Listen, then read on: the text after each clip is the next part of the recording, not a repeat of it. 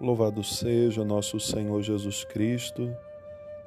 Irmãos e irmãs, nessa quinta-feira, 8 de setembro, a igreja celebra a festa da Natividade de Maria.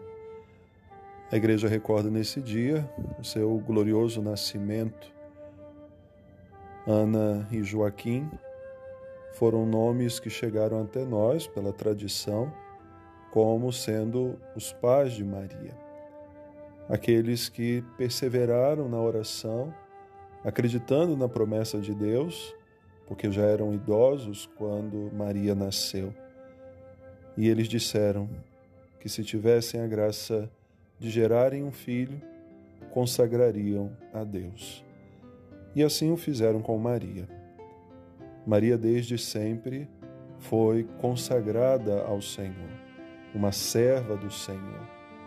Aquilo que ela vai assumir diante do anjo no momento da encarnação do Verbo, ali ela proclama publicamente aquilo que ela já experimentava no seu coração.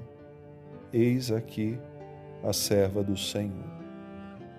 No Evangelho proposto hoje se conta a história da família de Jesus podemos assim dizer, é a genealogia dele. Tantas pessoas importantes na história da salvação que fazem parte dessa família.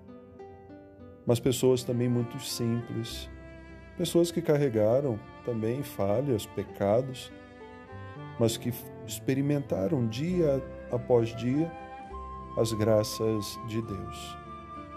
Até chegar aquele momento em que Maria, prometida em casamento a José, foi visitada por um anjo que lhe anuncia a sua grande missão. Para que Maria nasceu? Nasceu para ser mãe do Filho de Deus.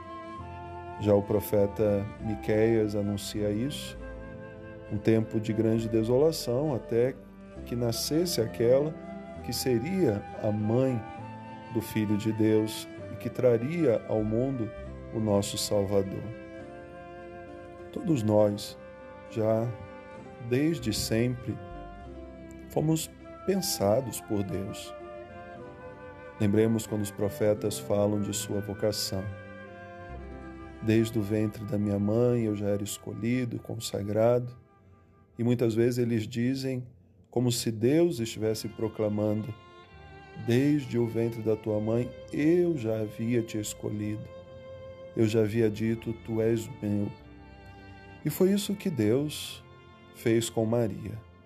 Desde sempre a proclamou a escolhida, aquela que, num certo momento da história, seria então a que assumiria essa grande missão, depois, como disse, dessa visita do anjo e Maria mostra com muita humildade, como ela canta no seu Magnífica, essa capacidade de fazer coisas extraordinárias, mesmo na simplicidade, reconhecendo Deus olhou para a humildade da sua serva.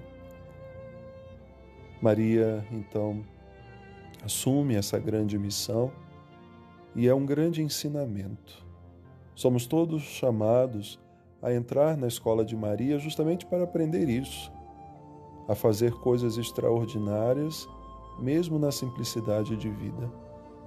E é para nossa humildade também que Deus olha. Queremos pedir a essa Virgem que deu toda a sua vida para que o projeto de Deus se concretizasse.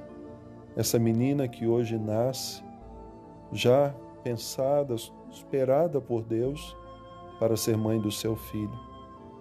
Que interceda por nós e nos ajude cada dia a caminhar também perseverando para realizar a sua obra.